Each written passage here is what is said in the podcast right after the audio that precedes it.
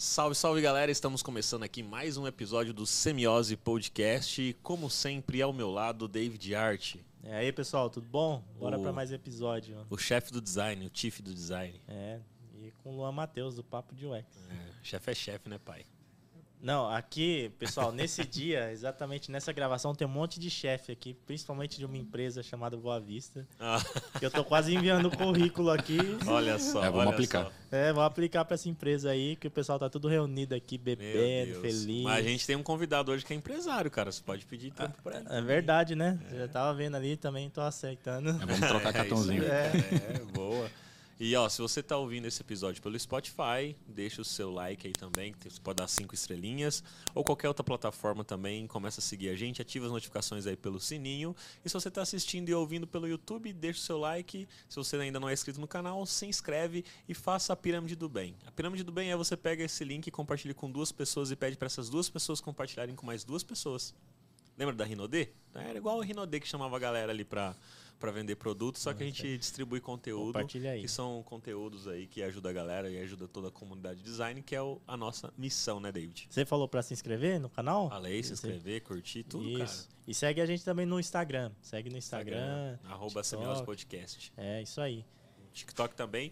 E se você quiser fazer algum curso de design que o David vende pelo Chief of Design, é só clicar nos links que tem aí na descrição. É. E que se o David ficar rico, em paralelo eu fico rico também, porque ele vai colocar mais Ele grana tem um- no Semiose Podcast. E tem um curso lá de UI que você faz parte, né? Tem que terminar de Tem que terminar as as aulas, ele sempre me cobra. Mas ele faz mas tem- parte. né? Faz É. parte, mas eu, eu vou terminar, eu prometo. Antes de eu morrer, eu, eu publico tudo lá. aí já mudou, aí ninguém mais vai saber de UX.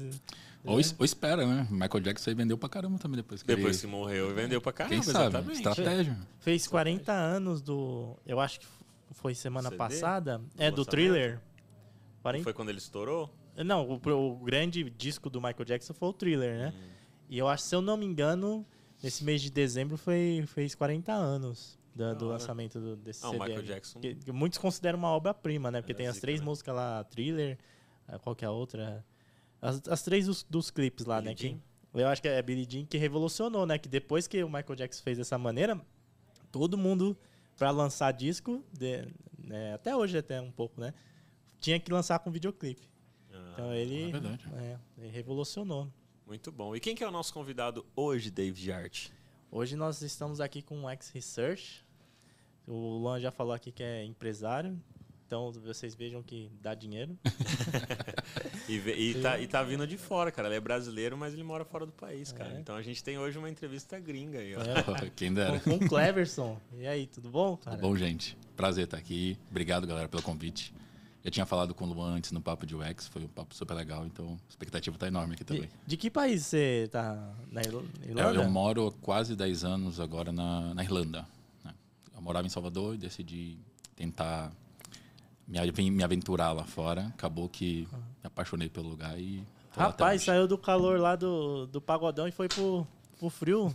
Do axé, né, cara? É, não, é pagode baiano, né? O pagode, É, o pagode baiano. pagode baiano, que é diferente do pagode carioca. Ah, é? É. Totalmente. Que é o axézão ou o axé é outra coisa? É, É, outra outra coisa. É, é difícil a gente definir, né? É. É tipo pagode samba do Rio. É, não, é que o, o, o que a gente chama aqui em São Paulo de axé, lá pra eles é pagode. É, axé, se eu, se eu tiver errado, você fala aí. Axé pra vocês é tipo Ivete Sangalo. Chiclete com é, banana, Chiclete essas com- coisas. Margarete Menezes, Uhum. né? Agora pagodão mesmo é os caras lá do... É. Léo Léo Santana. Santana, é isso aí. Que pra mim, eu ouvindo, dá quase a mesma coisa, né? É, é um pouco diferente, cara. Pô, um é. pouco diferente. O arranjo, Ah, os sim, instrumentos sim, que sim, usam também. é, é. Os instrumental diferente. é. O tipo de música também, a- as, Sim, as letras. as letras, né? Uhum. E como que você foi parar lá na Irlanda? Cara, Cara, es- essa história é grande. Vamos lá. Eu não sou de Salvador, eu nasci em Belém, mas eu sou de uma família, minha, minha mãe casou com um militar. Então, militar sempre se muda depois de, um tanto- de X tempos, né? Faz parte da... É uma estratégia, porque geralmente você tem um valor que você recebe, compensa a tua mudança de um país, de um estado para o outro. Então, a gente fazia bastante isso. Acabou que a gente parou em Salvador. Gostou bastante de, de Salvador, porque a comida é muito boa, o pessoal é muito legal também, tem uma energia muito diferente na- no estado. E aí eu fui pro colégio militar, fiquei anos no colégio militar. A- Comecei a trabalhar, eu fiz biologia, na verdade, na faculdade, né? Biologia. Biologia. é, depois foi parar no design, vai ser interessante. Mas eu sempre curti computador. Só que minha mãe não via professores que, leva, que eram com computador não levar a sério. Na época não tinha muita informação, a gente é uma família muito humilde. Então ela pensava, ah, tem que fazer, tem que ou virar professor, né? Ou virar médico, ou advogado, ou engenheiro. Ainda mais você vindo numa família militar, que era seu pai, né? Assim, tipo, acho que foi bem rígido, provavelmente. Ou militar, né? É. que era a ideia do meu padrasto. E eu não curtia nenhuma das ideias, assim. Não era contra ser professor, mas também nunca tinha pensado assim, poxa, eu quero muito ser professor. Não, eu não tinha esse esse desejo, nem sabia, na verdade, o que eu queria fazer. Mas foi bem difícil nesse período ali de definição de qual faculdade fazer, é, pensar, poxa, eu quero fazer isso pro resto da minha vida. Até hoje, para mim, isso é difícil, né? E design, para mim, é, é justamente é, esse caminho onde eu posso explorar várias ideias diferentes, várias, várias indústrias diferentes. Eu estou sempre criando alguma coisa que nem sempre... que é design, no final das contas, mas são diferentes indústrias, é um rolê diferente completo. Às vezes estou com, com profissionais de múltiplas é, disciplinas que não tem nada a ver com design. Então, você nem se sente, às vezes, fazendo design, na real. Você não pensa nisso. Então, para mim, é o cenário ideal. Naquela época, foi bem difícil para eu decidir. E aí, eu fui pela matéria que eu mais gostava na escola, que era biologia. Era muito bom em biologia. E aí, fui para faculdade. Só que, rapidamente, na faculdade, acho que dentro, no quarto, quinto semestre, eu percebi que era uma indústria muito difícil fazer dinheiro. A não ser que você fosse pesquisador, que você realmente decidisse dar aula para faculdades particulares e alguma faculdade comprasse o teu direito ali, quase que exclusivo de lecionar para eles. E eu pensei, cara, não sei se eu quero isso para mim. E aí eu dei uma parada, comecei com minha mãe e falei, mãe, eu acho que meu negócio é trabalhar realmente com computador, é o que eu sempre gostei de fazer. Na época do, do colégio, eu tinha um computador que eu desmontava e montava o tempo todo. Às vezes dava certo, às vezes não dava certo, comprar uma peça para trocar. Primeira vez com 16 anos que eu precisei fazer um dinheiro, eu me lembro que eu queria criar uns chaveiros para vender em, em feiras de cultura japonesa. E aí eu usei CorelDRAW craqueado na época, não aconselho ninguém, gente? É quem ah, nunca, mas quem é, nunca quem usou, nunca. Né? É, quem nunca, quem nunca. Né? E eu sou dessa época, né? dinossauro mesmo, usava o CorelDRAW para fazer as coisas. E foi quando eu comecei a realmente gostar de trabalhar com esse tipo de ferramenta. E aí, óbvio, né? A Adobe estava bem distante de mim, mas craqueado de novo. e aí eu ia aprendendo as técnicas e eu fazia isso já como freela. Mas eu não, não me considerava um designer. Né? Para mim, eu era um estudante de biologia. Mas eu fazia para festas. Eu, em Salvador tem bastante festa, tem bastante boate, tem carnaval e tal. Então, fazia panfleto, fazia logo, fazia vários serviços desse gênero. Mas para minha mãe, isso não era uma profissão. E isso era uma coisa que estava conflitando bastante comigo. Até que eu desencanei quando eu não curti biologia o suficiente para continuar lá. Falei, cara, eu vou abrir o meu negócio, né? E aí, eu, quando eu pensei, eu vou abrir um negócio, eu não sabia de nada de negócio, né? A família não tinha nenhum empresário, ninguém com essa experiência. E eu pensei, ok, a primeira forma de eu entrar nesse, nessa indústria é talvez trabalhar dentro de alguma coisa que eu acho que eu consigo fazer depois sozinho. E aí eu peguei um jornal, comecei a pesquisar trabalhos e tinha uma vaga de diretor de arte numa revista. Eu falei, ok, vou, vou aplicar. Um moleque assim de 18 anos, vou aplicar para um, uma vaga numa, numa revista. E me chamaram para entrevista. Cheguei lá, mal vestido pra caramba, uma camisa, até hoje uma camisa branca, assim, com coisa de praia, de logo de praia e tal, uma, camisa, uma calça jeans. Cheguei lá, só tinha gente mais ou menos 38, 45 anos, cara bem vestido, todo mundo social. Falei, cara, o que, que eu tô fazendo aqui, né? E era uma entrevista em grupo. Nessa entrevista, ele, ele, a condução foi cheia de perguntas extremamente técnicas que eu não sabia nada. Mas eu pensei, cara, eu tô aqui, eu não, não posso dar um pé atrás, não posso sair. E toda vez que eu respondia alguma coisa que eu sabia que não estava muito certo, a, o entrevistador me olhava com uma cara de tipo, o que está acontecendo, né, cara? Até o momento que ele chegou no, no momento que era para dar um break né, na, na nossa entrevista. Ele falou, gente, é o seguinte, eu vou fazer um break aqui para a gente tomar um café, ir no banheiro, quem precisa ir. Se você achar que esse job não é para você, não precisa voltar depois da metade. Só que essa. ele falou essa só olhando para mim. não, e tava tipo todo assim, mundo olhando para mim, tipo, cara. É, pensa bem e tal. Eu nem saí da sala, cara. Eu fiquei sentado, não saí para café, para banheiro, nada. Aí ele terminou a entrevista e me chamou assim no canto. Você pode conversar aqui uns 15 minutinhos comigo? Falei, claro.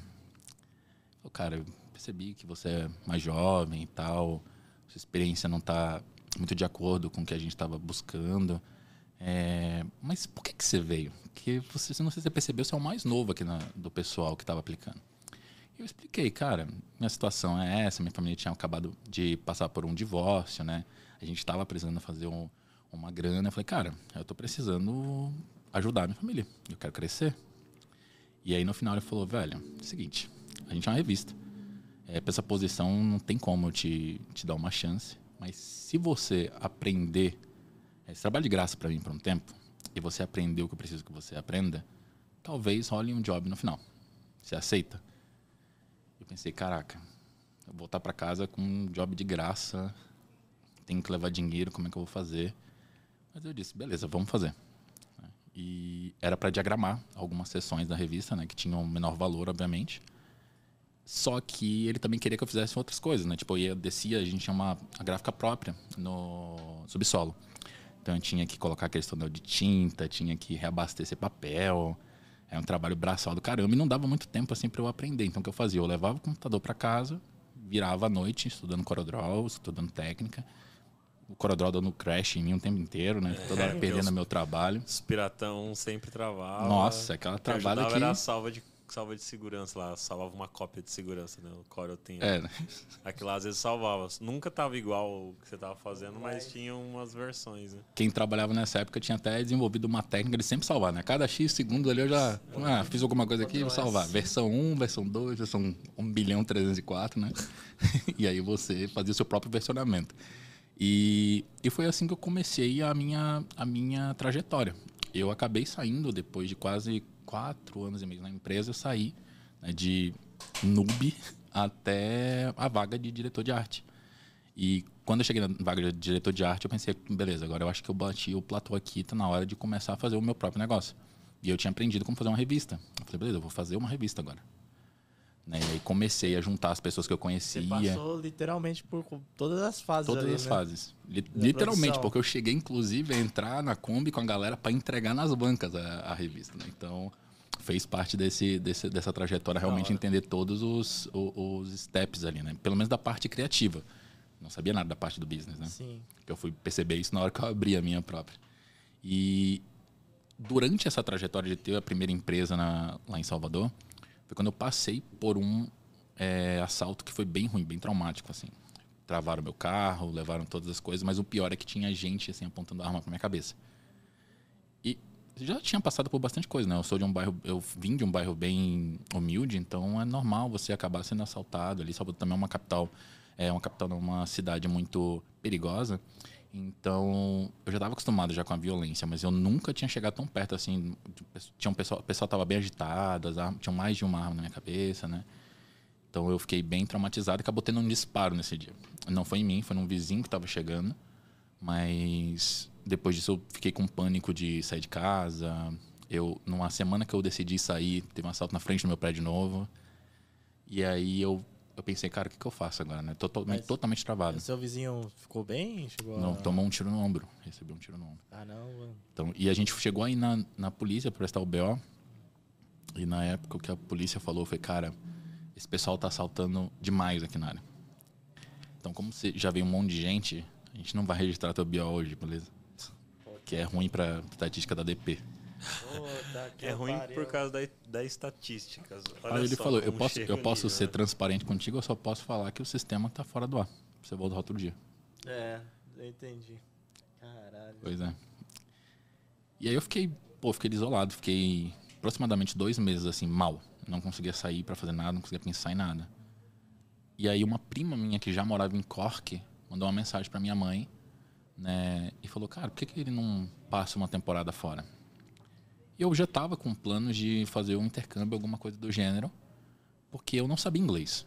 E, cara, eu tinha, eu tinha chegado numa uma posição legal, mas eu percebi que para fazer um network mais legal, para levantar dinheiro, trazer bons assinantes para dentro do meu negócio também, uma hora eu ia ter que saber me comunicar com alguém que ganhava uma moeda mais forte. Eu falei, beleza, então vou tentar, né? Juntei tudo que eu tinha, né? E comprei minha passagem, meu intercâmbio para Irlanda. A ideia era ficar um ano só, aprender o máximo de inglês possível e voltar. E foi assim que eu cheguei lá, basicamente. E eu fui, fiquei numa família irlandesa por 10 meses. E essa família irlandesa Dentro dela tinha um parente, que quando eu encontrei ele, ele era programador. E ele conversou comigo e falou: ah, o que você faz e tal? Eu falei: pô, eu faço design. Mas na época eu me considerava mais designer gráfico do que é, UX designer. Já fazia pesquisa em algum nível, mas nada nada realmente voltado para eu poder me considerar, ok, sou UX designer, faço research. E aí ele falou, velho, você já deu uma olhada no mercado daqui da Irlanda, porque tem muita vaga para a galera da, da tua indústria. Eu falei, não, não, não, não colhei. E eu comecei a fazer uma pesquisa, foi quando eu fiz, fiz o primeiro benchmark dentro da Irlanda. E eu não sabia que tinha sede da Apple, Facebook, tinha empresas enormes que tinham suas bases europeias lá. Eu, eu tenho, dentre os cursos que o Luan falou, né? Eu tenho um curso que, de criação de site, né? Uhum. Ainda tá lá, que é o Web Designer. E eu me lembro que alguns anos atrás teve uma, umas duas pessoas que entraram em contato comigo perguntando se meu curso dava um certificado, porque parece que dava um, um não é um green card, mas tipo uma licença para trabalhar se ele tivesse o web designer, sabe? Tipo, ele conseguia uma licença de, de trabalho lá na Irlanda. É, o que acontece é que na Irlanda existe uma coisa chamada critical skills.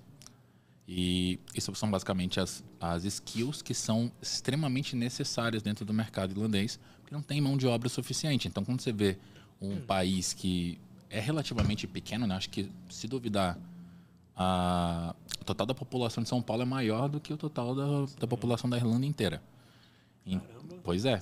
Mas você tem um monte de sede de empresas gigantescas, de bancos que precisam de time digital, até empresas como a Meta, né? Então, é, eles têm muita demanda para programador, para web designer, para designer gráfico, para UX designer, para researcher, e eles não têm essa mão de obra.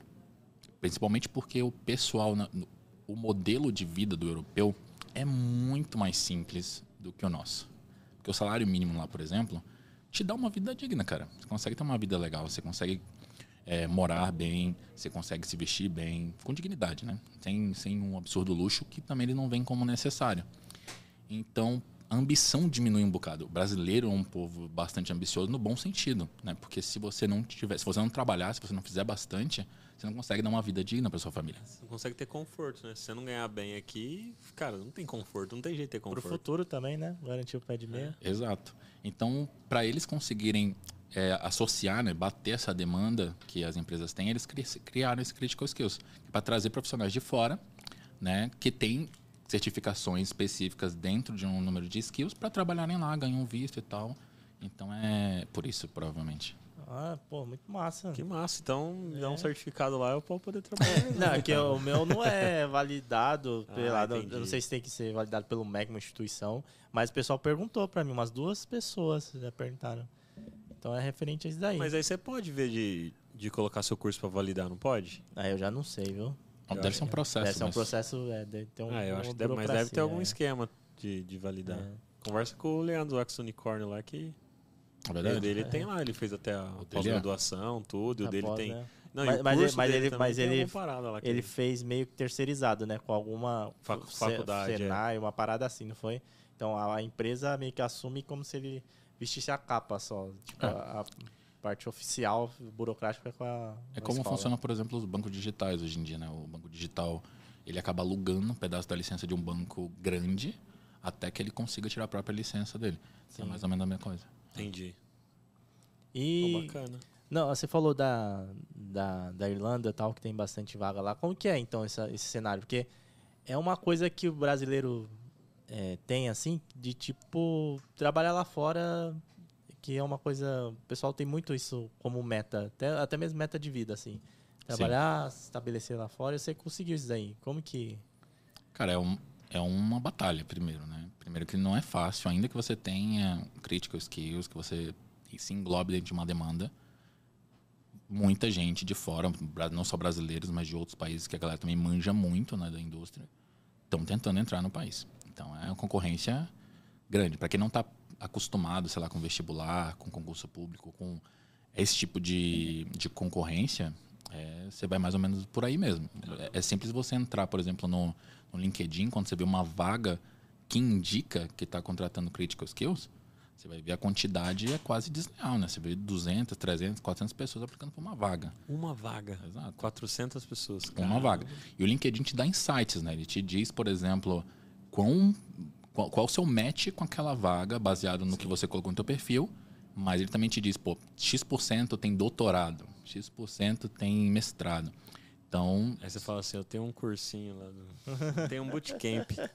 eu sempre falo isso pra galera que me pergunta, porque muita gente quer, tipo, ah, tô, fiz um curso X, curso Y, e eu tô aqui qualificado para trabalhar como UX designer. Será que é fácil achar uma vaga de júnior? E o motivo é óbvio. Para eu abrir uma vaga de critical skills lá fora, eu preciso atender uma série de requisitos né, para o governo. E uma delas é tipo, não existe esse profissional aqui. E júnior vai ter, entendeu? Sim. Então eu tenho, que- eu tenho que primeiro provar, olha, botei vaga no LinkedIn, botei vaga em outro job board, né? Abri um processo aqui de X tempo onde eu estou tentando contratar dentro do país e não apareceu. Preciso, preciso preencher essa demanda. Então tem como abrir uma, uma exceção para mim? Então é um processo, é possível, mas é um processo muito mais difícil se você for júnior, né? E para mim foi eu primeiro que eu fui para lá sem inglês, né? Fui totalmente na louca. Eu queria melhorar o meu, o meu skill de- no idioma. E eu não tinha pretensão de trabalhar na área. Tanto é que só Teu depois de meses Era só o idioma. era o mesmo. idioma. Idioma. Mas, mas chegando lá tem que trabalhar, né? Tipo, de É, tem que garçom, fazer alguma coisa para se manter. Que pessoal de bike, né? Que tem lá também. que- Delivery. é, que uhum. tem- né, então. E eu fiz, Fez fiz um seu- monte de trabalho normal também. Só que eu sempre tinha um pezinho assim, poxa, eu passava na minha rua, minha rua tinha um monte de negócios. E era tudo horrível, cara. Logo ruim, É. menu do restaurante mal feito. Aí você entrava no site e era confuso, às vezes não tinha site. Às vezes o negócio não tinha site, não tinha rede social, não tinha nada. Você falava, meu Deus, eu tô numa- sentado numa mina de ouro. Vou começar a fazer freela. né? Então a primeira coisa que eu fiz foi eu sentei no, no meu apartamento a partir do. tipo, Primeira coisa não, porque eu trabalhei em algumas outras coisas no meio tempo, né? Porque eu não tinha inglês nenhum. E isso era uma grande barreira para mim. Como é que eu vou vender meu serviço de freelance se eu não sei falar com o pessoal? E aí ficava batendo cabeça em casa. Eu pensei, velho, os que têm Facebook eu posso mandar escrito. Se alguém me responder, eu penso.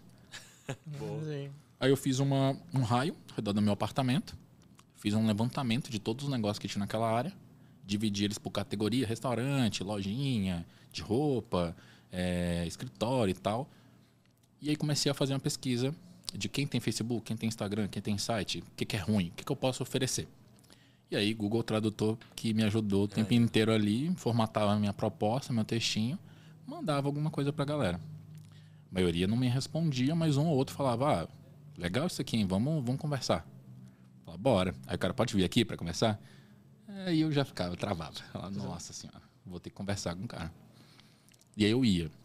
A maioria dos primeiros que eu fui conversar, eu não tinha capacidade de desenrolar com o pessoal. E aí, o que, que você. Como que, que, que você fez? E aí eu percebia que às vezes não dava. Não era porque o cara não sentiu que eu tinha capacidade técnica de fazer, é porque ele achava que eu não ia conseguir me comunicar com ele. E aí eu falei, velho, preciso urgentemente de um trabalho que vai me fazer desenvolver rápido. E dois, não me estressar mais com não. Eu tenho que tomar um monte de não na cara para eu acostumar com não. Porque no Brasil já tinha um- uma carreira relativamente em progresso, né? Tomar um não era mais difícil, eu já sabia os caminhos para chegar nos lugares que eu queria. Aí eu peguei um trabalho que era para vender de porta em porta. Falei, cara, eu preciso de um trabalho para vender de porta em porta. E achei um que você vendia leites e derivados, tá ligado? Aquele pessoal lá do interior que vendia o leitinho e botava na frente da casa dos outros. Sim. Isso não existe na Irlanda ainda, Até hoje, até hoje. Nas áreas onde são, que são só de casa.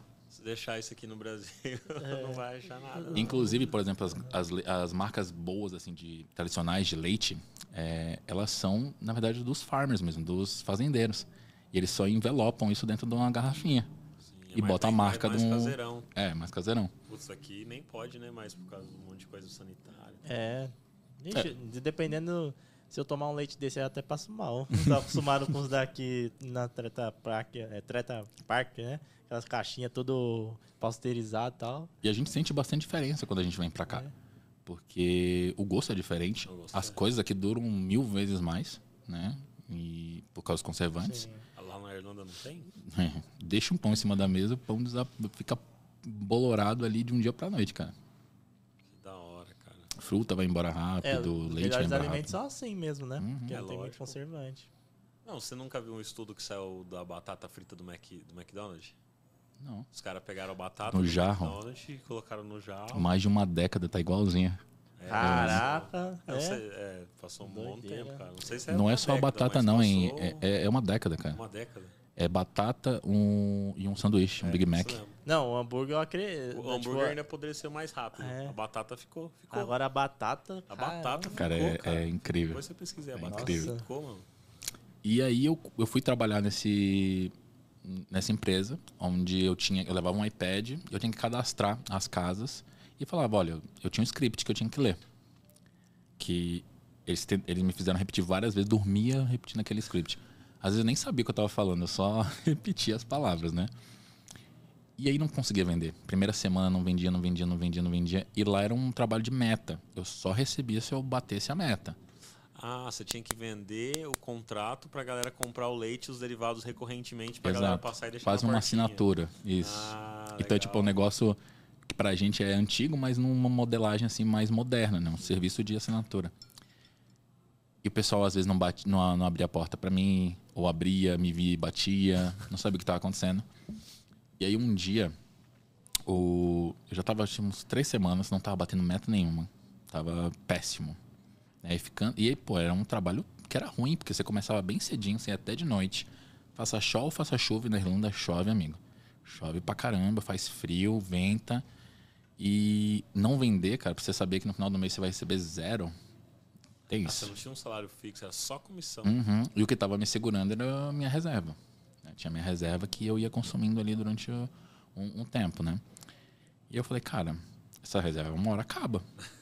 Preciso dar um jeito. E coincidentemente, na mesma semana, o gerente da região me chamou pra conversar. E aí, nessa que ele me chamou pra conversar, ele falou, cara, eu tô vendo aqui que você não tá performando e tal. Eu tenho uma hipótese, mas eu não. Mas eu acho que você deveria talvez parar. E eu tentando, não, cara, me deixa fazer, eu vou melhorar e tal. Ele falou, cara, é que você nunca vai vender igual a gente. E aí pegou na, no braço, né? Mostrou Aí- que eu era aí- de uma. Aí criou o monstro. É. Cara, esse dia me acabou, velho. Tipo, nunca tinha passado por algo desse, desse nível, assim. Foi o primeiro episódio assim, de racismo na minha vida. E eu não acreditei na hora que ele falou. Falei, caraca. Eu não, não fa- falei, não vou desistir, vou voltar pra casa. Voltei me acabando. Eu morava, sei lá, uns 8, 9, 10 quilômetros de onde eu tava, voltei andando e chorando. Eu na chuva chorando, pensando, Ah, cara, cara, foi chorando, cara. pô, nunca sofri isso na vida, né? O cara fala que eu não vou vender porque eu não sou. Não, não sou da mesma cor. Sim. E aí eu sentei em casa e falei, velho, eu tenho que mudar o meu script. Não mudar o script, eu não vou continuar não vendendo, velho. Eu não sei o que eu tô falando direito, eu não tô criando empatia, não tenho rapport nenhum com a pessoa que tá comprando. Sim. O que que eu faço? Comecei a procurar. Porque o script que você tava lendo era o que eles montaram, não? Exato. Entendi. Era feito para eles venderem, né? Eu pensei, cara, se eu não mudasse o script, se eu não mudasse o que eu tava fazendo, como é que eu, como é que eu vou chegar num resultado diferente fazendo a mesma coisa? Né? Não tem como. né? Você tem que adaptar.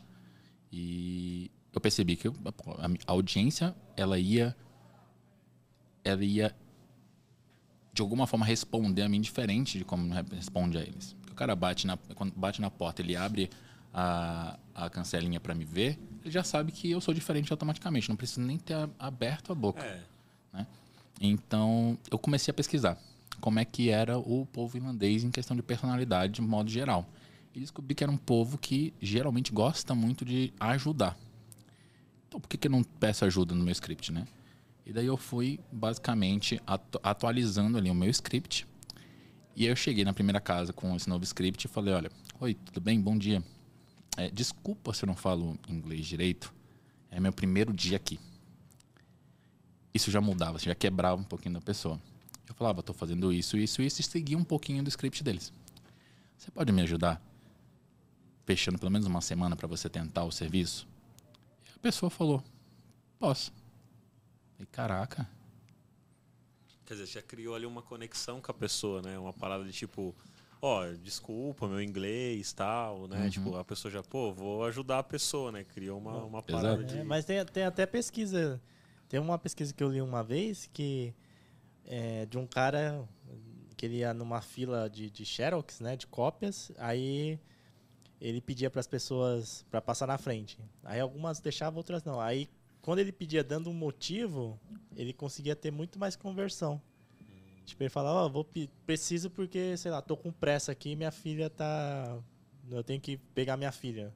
As pessoas convertiam mais, muito mais. É, isso, isso é real, né? Isso, isso é estudado em psicologia. Inclusive, dentro do digital também, quando a gente chega pra alguém e fala, pô, me segue aqui, sem motivo, a chance da pessoa te seguir é muito pequena. Mas Quando você fala, ó, me segue aqui porque eu vou entregar esse tipo de conteúdo, porque isso vai te ajudar de tal maneira, isso aumenta muito a conversão. E aí eu usei essa técnica. E comecei a fechar, fechar, fechar, fechar. Tanto é que eu fiquei conhecido quando eu decidi ir embora, o menino do primeiro dia, porque eu fiquei os próximos, a- as próximas semanas todas falando que era meu primeiro dia, porque eu nunca trabalhava na mesma área.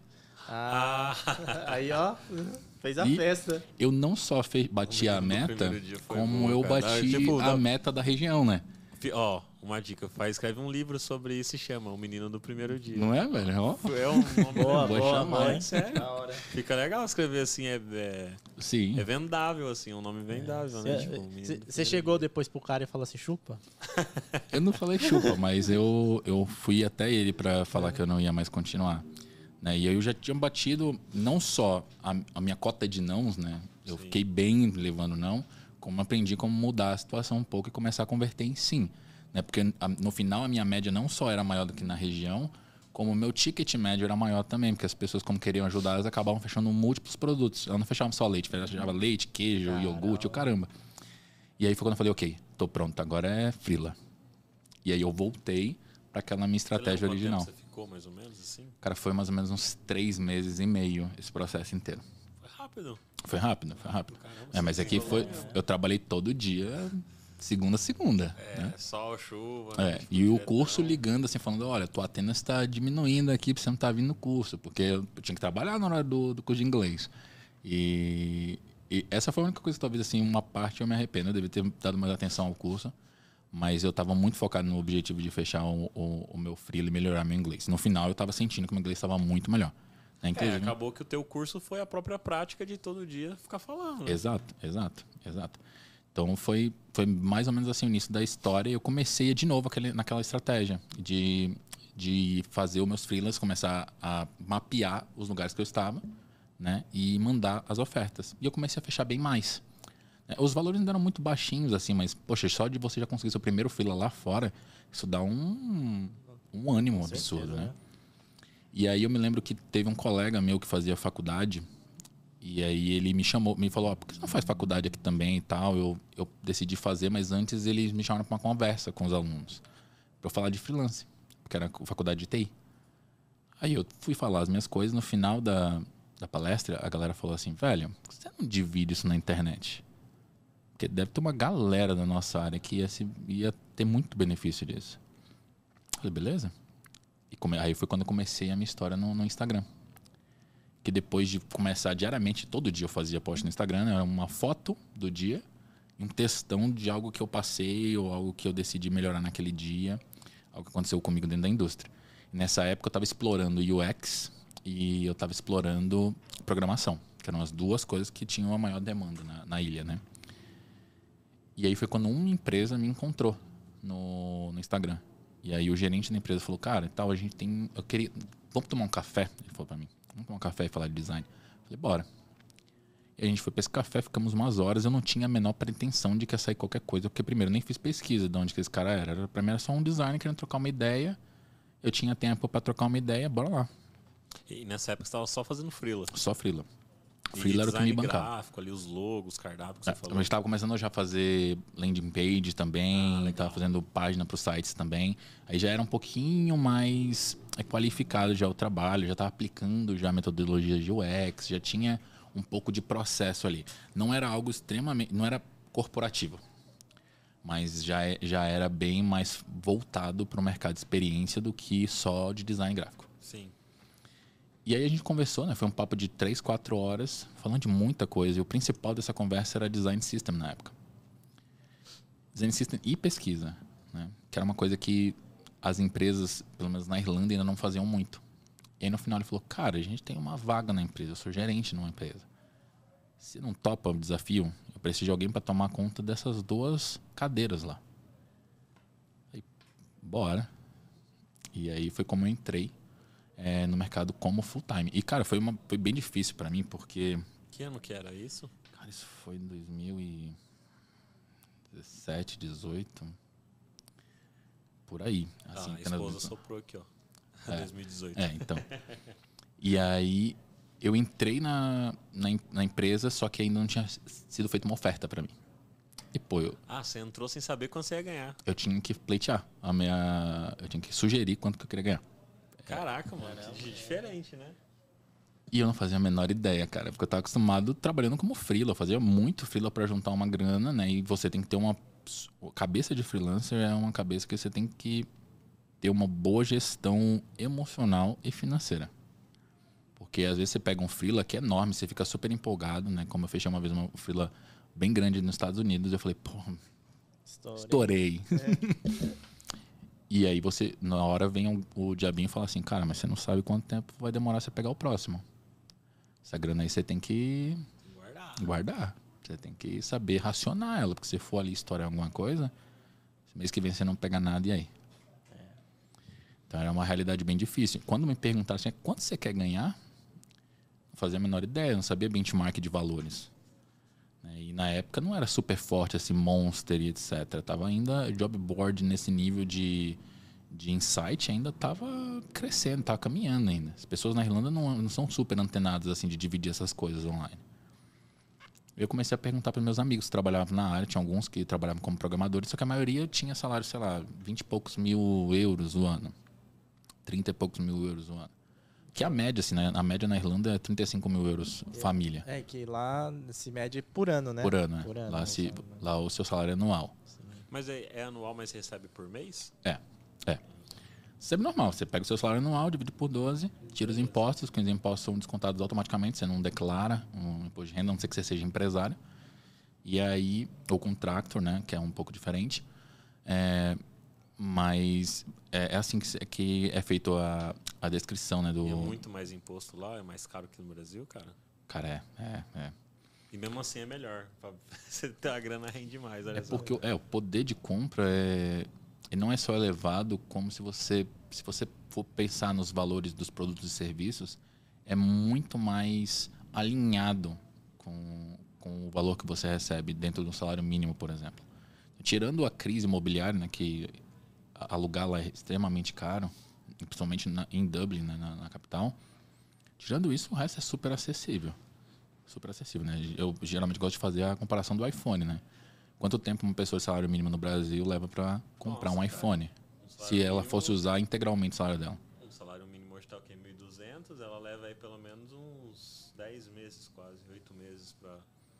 E se ela não, sendo, não gastar o salário Isso, nenhum, né? Ela daí. tem que pegar o salário exato, exato. inteiro dela do mês, guardar, depois de 8 meses ela compra um iPhone. Pois é, na Irlanda um mês. Nas mesmas situações. E é o melhor iPhone. For pegar o mais baratinho, ainda sobra uma grana. Entendi. Então é, é muito mais acessível o que você consegue fazer com o seu salário. E, e aí, enfim, eu não, eu não fazia ideia do valor. E eu me lembro que um amigo meu que eu mais ganhava, assim, ganhava 30 e pouco, eu perguntei para ele, falei, cara, quanto que eu peço? Aí ele falou assim para mim, cara, pede 50. Eu falei, mas tu ganha 30, cara. Pra mim, você aqui é o top aqui da galera, entendeu? Você é o que ganha mais. Pede 50, cara. Vai por mim. Eu voltei pra casa, passava a mão na cabeça, falava, velho, não vão aceitar 50, eu vou, é vou perder né, essa. Vou colocar 40, 30. É, vou botar 30 também aqui. E aí eu me lembro que eu demorei alguns dias. A empresa estava enchendo meu saco, falando, cara, você precisa falar um valor, senão como é que a gente vai te efetivar? Aí um dia eu escrevi assim meio, botei 50 e mandei assim, ah, Deu dois minutos, cara. Deu dois minutos eu recebi a mensagem de volta falando, beleza. Aí eu pensei, caraca, quem pedir pouco. e, e aí foi isso. Assim, minha jornada como é, CLT formal na Irlanda começou. Aí eu continuei fazendo alguns freelas no, no meu lado, porque a jornada de trabalho na, na Irlanda também é muito mais tranquila que no Brasil. Né? O trabalho lá é realmente 9 a 5, né? Não tem muito essa de você vai ficar até mais tarde. Até achei estranho, porque no meu primeiro dia, minha semana, eu cheguei cedinho, me mandaram chegar já 10 horas. Eu falei, que 10 horas, cara? Eu cheguei lá cedo. Cheguei 8 horas, tava lá. 8 horas não tinha nem a recepção.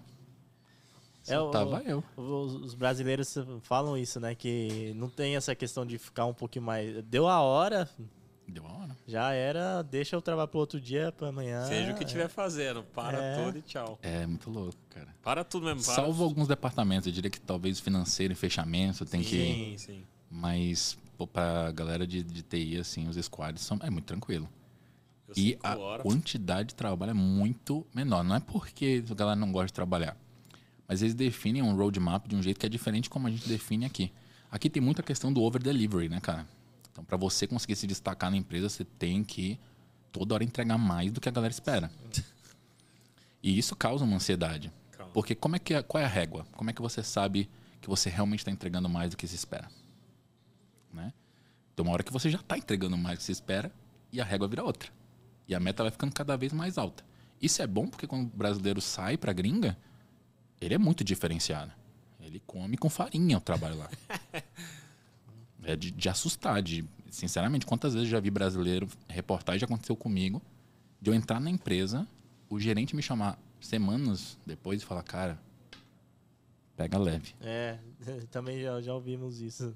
Pega leve que vai ficar feio para os outros times. Tem um, tem um, toda empresa que tem um Scrum Master lá fora, geralmente faz a estatística de velocity do time. e aí o meu time tinha, bate, tinha três brasileiros no meu time. Aí, mano. Meu time bateu tipo a demanda do ano em questão de três meses. Caraca. E aí a gente não sabia o que fazer. A gente falava, puta que pariu, agora o que, que a gente faz? Aí a gente ia jogar sinuca, velho. Tinha sinuca, Sério a gente ficava mesmo? jogando sinuca. E aí um dia o meu gerente chegou pra mim e falou, velho, vocês não, vocês não vão poder jogar sinuca. Falei, por quê? Porque você tá irritando o time da galera que tem que trabalhar. Aí a gente falou, mas a gente entregou tudo já. Ele falou, eu sei. Volta pro teu lugar e finge que você tá fazendo alguma coisa, só isso. Mano, Bota uns dias remoto aí, sei lá. Faz os freela. É. não é? E e tanto é que isso foi muito doido, porque Mano, vocês terminou um ano em três meses. foi, cara. A gente bateu muito rápido o roadmap da empresa. Tá, aqui a gente trabalha muito. E, e se você terminar, inventa alguma coisa pra fazer. Eles vão falar, É. "Ah, vamos entregar isso daqui que vai chamar a atenção de diretor e tal, vamos inventar alguma coisa. E lá não, você bateu sua meta, cara, é isso aí, velho. É, aqui é isso mesmo, né? Termina, tipo, o pessoal. Ah, o, um amigo meu lá de- da minha cidade mesmo tava falando que esses dias tava meio parado lá, a oficina que ele tá trabalhando e tal. Ele falou assim: Ah, mas você não fica parado, né? Você vai caçando alguma coisa lá. Porque se o patrão olhar, tipo, é aquela coisa, né? Tipo, o patrão olhar, se tiver parado, irmão, pode estar tendo só mosca, não tem um carro pra arrumar. Mas tem que estar lá varrendo, é, sujo e varre de novo só pra falar que você tá trabalhando. Pô. Porque pra ele olhar pra você e ver você parado, ele vai pensar que tá É. perdendo dinheiro. O engraçado é que logo quando a gente bateu tudo, a gente não foi direto jogar sinuca. A gente pensou, cara, o que, que a gente pode. Porque é três brasileiros, né? A gente é, tá esperto, né? A gente não queria ficar sem fazer nada. Pensou, vamos fazer alguma coisa que, chame a atenção da galera. Vamos achar alguma oportunidade aqui de trazer mais faturamento para a empresa. E a gente encontrou, né? Tinha algum, algumas possibilidades ali pra gente. Inclusive, dentro do Design System, quando a gente desenvolveu o Design System inteiro, a gente queria implementar já ele na empresa. E a gente criou um, um Proof of Concept, né? um POC, que a gente conseguia mudar as cores na empresa em todos os produtos em questão de segundos, quando antes estava levando semanas para fazer isso, porque pô, diferentes times usavam diferentes classificações para uma cor específica. Então tinha uma, uma classe que um ti- time de iOS usava para cor vermelha, a- essa mesma classe para o time de Android era outra, para a galera de web era outra. Nossa. E aí virava uma confusão que na hora que você tinha que trocar uma cor, tinha que comunicar com cinco, seis times e os times se bagunçavam tudo para fazer.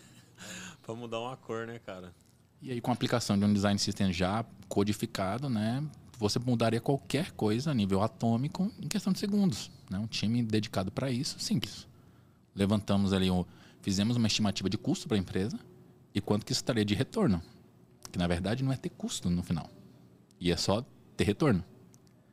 Quando a gente, apli- quando a gente decidiu é, apresentar isso para o C-Level, o C-Level falou, caraca, maior trabalho isso daí, vai mexer no, no roadmap, pode deixar esse plano que vem, não sei o quê. Tá no início do ano ainda. Os caras estavam lá em março. Aí a gente percebeu que sempre que a gente tentasse fazer isso, ia ser muito difícil.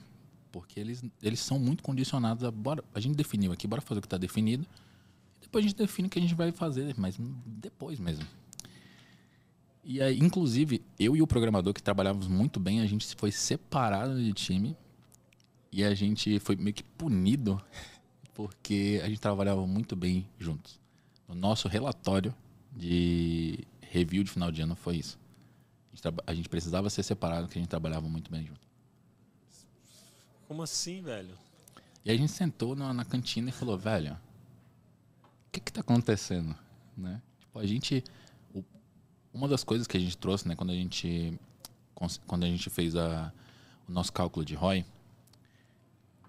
foi que a gente tinha trazido de volta para a empresa 2 milhões. Isso pagava o salário do nosso squad inteiro algumas vezes. Caramba. A gente trouxe em volume de dinheiro a mudança que a gente trouxe na, na, no nosso, na, na funcionalidade que a gente estava trabalhando. E aí eu falei, parei, sentei para ele e falei, cara, não faz o menor sentido. A gente não só ter que se separar de time, como a gente não recebeu o bônus que a gente deveria receber por causa do nosso entrosamento, e a gente trazer esse faturamento para a empresa, cara. Algo, algo errado não está certo, né? Aí a gente sentou e eu falei, cara, eu não tô cansado de trabalhar num, numa instituição que não, não vai me valorizar. Quanto tempo eu vou ficar aqui para realmente receber um aumento substancial? Foi quando eu comecei a me interessar bastante por benchmark. Eu fiz o benchmark da, da Irlanda inteira, dentro da minha, da minha área. E descobri que tinha UX design ganhando 100 mil na Irlanda no ano. Falei, caraca, é o dobro do que eu tô fazendo. Eu quero ganhar 100 mil também. E eu me lembro que eu falei isso numa mesa que tinha um monte de gente do departamento de TI. A galera ria da minha cara de um jeito, tipo, você tá muito louco, velho. Tu tá ganhando já bem, fica aí, velho. Que mané ganhar 100k? falei, não, vou ganhar 100k. Ele falou, cara, não, existe uma vaga dessa por ano aí. Eu falei, isso é mito, isso é mito. Tem jeito. Sentei, comecei a fazer a minha pesquisa voltado para quem eram esses UX designers que ganhavam 100k. E a maioria era UX researcher. Falei, beleza. O que, que esses caras têm de portfólio, de currículo, de perfil? Né? Onde que esses caras vão? O que, que esses caras fazem, né? Tipo, quase Cid Moreira lá, aquele negócio lá. Sim. Que comem, que fazem, onde andam. Globo Repórter. é. Globo Repórter. E aí eu setei um, um mapeamento de tudo que eu precisava fazer para chegar nos 10K. Certificações, eventos que eu tinha que ir, né, jeito que eu tinha que me portar, como escrever o portfólio da maneira correta. E eu comecei a me condicionar para chegar nesse nível. Eu falei, cara, para chegar nesse nível eu tenho que fazer exatamente isso como é que eu faço isso em dois meses? Porque eu não aguento mais ficar aqui. Aí tinha NNG, um monte de coisa que você podia fazer. Comecei a fazer os meus investimentos e trazer isso para o meu currículo. E envelopar numa narrativa que fizesse sentido. Deu dois meses e comecei a aplicar. E aí alguns lugares começaram a me chamar para entrevista. Eu percebia que alguns não me chamavam. Quando não me chamavam, às vezes eu mandava um e-mail perguntando se deu tudo certo e tal. Às vezes a pessoa respondia, falava ah, que acho que você está pouco qualificado, está muito qualificado, ou eu muito acho que está faltando isso. Existiam vários tipos de feedback. E aí cada feedback eu usava para modificando o meu entendi. perfil. Até o ponto que de cada 10 que eu aplicava, começava a receber resposta de 8. Eu falava, beleza, agora tá dando bom. E aí eu comecei a ir para algumas entrevistas e aí eu consegui em dois meses sair de 50k para uma oferta de 80. Em dois meses? Foi. E eu, Cara, rápido, né? E aí os meus amigos falaram, o que, que você fez? Aí eu falei, beleza, vou, te mostrar. Era um programador e um gestor de projeto. Né? Então, áreas que se relacionam, mas ao mesmo tempo elas têm suas especificidades. Sim. Mas a essência do que eu apliquei, eles podiam aplicar também. E eles fizeram. Um saiu para 90, um saiu para 100. O cara conseguiu o 100 que você queria. Uhum. E aí eu fui para esse, esse novo trabalho e tal, para trabalhar de novo com pesquisa, com mentoria do, do time e tal, design system também. Falei, cara, eu não tô satisfeito, velho. Eu não cheguei no 100, os caras chegaram no 100. E aí eu descobri uma coisa, contractor. Para mim, isso era um novo mundo. Era o cara que em vez de ser um, um profissional que trabalhava é, como CLT, ele recebia por dia.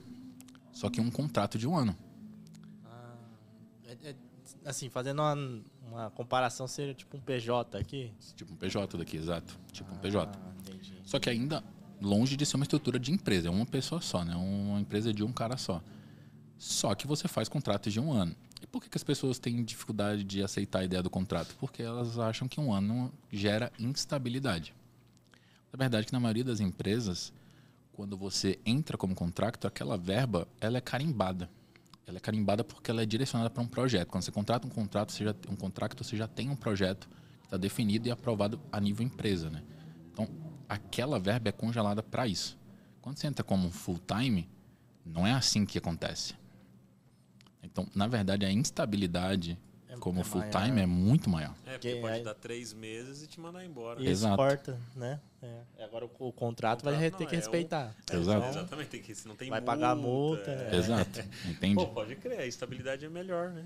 Exato. Com certeza. Sem falar que tira um monte de coisas que eu não achava legal, que tinham me traumatizado ali no- na, minha, na, na outra empresa, que era exatamente review anual, review a cada seis meses. Não, você entra como uma empresa. Tanto é que você, como empresa, precisa ter um seguro. Se der merda no que você está fazendo, né, desculpa o palavrão, mas se der merda no que você está fazendo, a sua empresa é processada por isso. A empresa, e a empresa que processou recebe de volta. Então, para ela, é muito mais jogo ter você ali como contractor. E por você ser um contractor, a empresa não paga os impostos de empregado. Não te paga benefícios. Então você recebe bem mais com daily rate. E aí foi nessa que eu apliquei para um contrato, para um contrato, consegui um contrato de 500 euros o dia, que me deixava no 120k. E eu falei, putz, resolvi o mistério. E depois o, o, o gestor de projeto acabou também indo com o contrato e tal. E aí eu comecei a. Isso só pra entender. Isso é muita grana lá. Lá na Irlanda, sem dúvida. Na Irlanda, sem dúvida. É porque no Brasil, se ganhar 120 mil por ano já é. É, é, é, já é. ba- Já. É, os é impostos na Irlanda, eles, eles são um pouquinho diferentes do Brasil. No Brasil é um pouquinho melhor. Inclusive, para quem é PJ, fazer divisão de lucros, que é um negócio que é maravilhoso, que só existe praticamente no Brasil, né? Lá na Ah, não Irlanda. existe divisão de lucros? Sem imposto, não, cara. Livre de imposto, não. Livre de imposto de jeito nenhum. Você paga 30 e pouquinhos por cento, eu acho. Eu nunca fiz por divisão de lucro, né? Geralmente. então você paga duas vezes. que Você vai ter que pagar o teu, se você tem um Prolabore, vai ter que pagar o Prolabore e mais o divisão de lucros lá. Exato. E Caraca. O salário normal lá, base, se não me engano, é 32% até perto de uns 40 mil por ano. E depois disso, qualquer valor que é acima de 40, você paga 40 e poucos por cento. Caramba. Caraca, quase 50% de imposto. Né? Então é imposto pra caramba, cara. Imposto pra caramba. Né, Mas ainda continua compensando, né? Se você pensar que a média de uma família na Irlanda é 35 mil ano, você tá ganhando 120 ali, você tá fazendo um salário relativamente interessante, né? Sim. E, e aí foi quando eu comecei a perceber que, pô, esse mercado de contratos era muito legal. E como contrato, eu comecei a ter outra visibilidade do business, né? Percebi que a demanda das empresas por serviço de UX, por serviço de programação, pelo, pela área de TI é muito grande. E mesmo gerando critical skills, né, dando visto para as pessoas, contratando de fora, eles nunca batem a demanda deles. Muitas empresas abandonam parte do roadmap porque eles sabem que eles não vão conseguir executar por falta de pessoas. Eu falei, caraca, então dá para ter um business disso. Se, se eu consigo pegar um contrato para mim, se eu virar uma empresa, eu consigo pegar vários. Foi que nasceu a raia. Foi como nasceu a Raia. Foi como nasceu a Raia. Eu falei, cara, preciso de pegar talentos agora e trazer esses contratos para mim. E aí, na época, eu tava até falando com a, a Fabiana, né, minha esposa. Eu falei, cara, vamos fazer isso daí, vamos tocar. Eu preciso da sua ajuda, porque eu não sei nada de financeiro. Um parêntese, cê- vocês moram junto lá, né? Vocês são casados. Ela saiu daqui e foi pra lá? Não, a gente se conheceu na primeira empresa que eu fui. Lá na Irlanda? Aham. Olha aí, que legal, que da hora. É, pois é, ela trabalhava no departamento financeiro, eu estava no de TI, e um era do ladinho do outro. Aí a gente sempre trocava uma ideia ali, né? Ela era uma, da- uma das pessoas que não ficava com raiva de eu jogar sinuca, então Deu certo. deu certo. boa, boa, que da hora, cara. Muito legal. E então, na raia, como que é hoje em dia? o- Então a gente começou primeiro com consultoria de UX, né? Porque ainda é a maior fragilidade do mercado irlandês. O pessoal é muito. Tem, tem agora uma boa quantidade de programadores, existem muitos bootcamps para programadores, né? Então, ainda não é o suficiente, tá? Longe disso. Mas você tem mais programadores do que UX designers na, na Irlanda. Se você for ver pelo LinkedIn, pela quantidade de vagas, é, ainda é absurdo. Tipo, toda semana saem 93 vagas de UX dentro, dentro da Irlanda. E não tem essa galera para pegar essa, esse, esse, trabalho. Caramba, tem que melhorar meu inglês, mano. 93 vagas, cara. Uhum. Semana passada, 93. E olha que a gente está falando já da, do inverno das techs chegando aí na Irlanda. Né? E, e tem pra... vaga para coordenador lá também? É, é para trabalhar alocado ou também remoto? Tem, hoje tem, eu diria que tem metade metade, né? É, as empresas elas obviamente foram obrigadas praticamente a, a adotarem o, o, modelo remoto durante a pandemia. E aí acabou a pandemia, as empresas começaram a pensar em estratégias para que as pessoas voltassem para os escritórios. Não tem funcionado muito bem. Né? Eu tenho eu, uma coisa que eu sempre continuei fazendo é sempre entrar em contato com os recrutadores, né? Eles são é, grandes parceiros, trazem talentos e tal. E eles falam, cara, existem contratos aí com empresas que a empresa fala, pô, fazer remoto três vezes por semana. Não aparece ninguém, ninguém aplica por uma, duas semanas. Aí eles mudam para dois dias. Ninguém aplica por uma, duas semanas. Aí eles mudam para um dia, talvez apareça alguém. Se não aparecer, eles botam remoto. Então ainda está bem difícil para as empresas conseguirem convencer as pessoas a voltarem.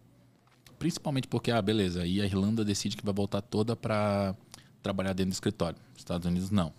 Os caras vão pegar o trabalho pelos Estados Unidos. Ah, trabalho lugar. remoto.